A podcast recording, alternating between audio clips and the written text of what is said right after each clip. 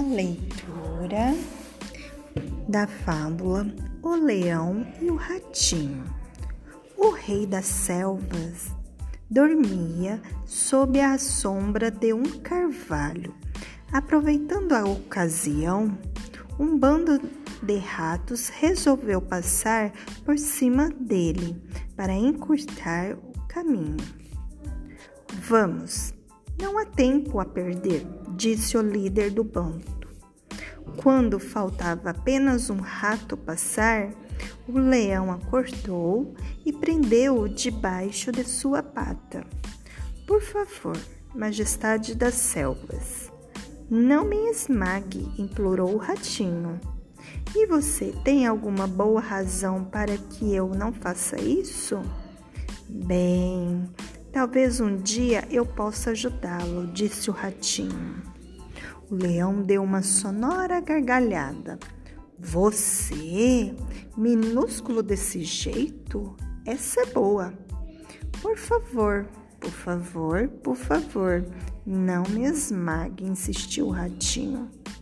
Diante de tamanha insistência, o leão, que estava mesmo com o estômago cheio, deixou que o ratinho se fosse. Alguns dias depois, o leão ficou preso numa rede deixada na floresta por alguns caçadores. Fez de tudo para se soltar, mas não conseguiu. Seus urros de raiva fizeram a terra tremer. Ao ouvi-los, o ratinho veio em seu socorro com seus dentes pequeninos e afiados roeu as cordas da rede e soltou o leão. Uma boa ação ganha outra. Pequenos amigos podem ser grandes amigos.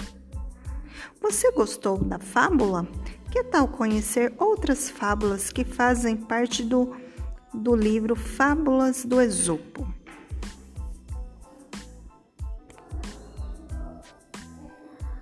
Esta, esse gênero textual é uma fábula. As fábulas são narrativas curtas que têm como objetivo entreter o leitor e transmitir um ensinamento moral. Seus personagens são geralmente animais com comportamento humano.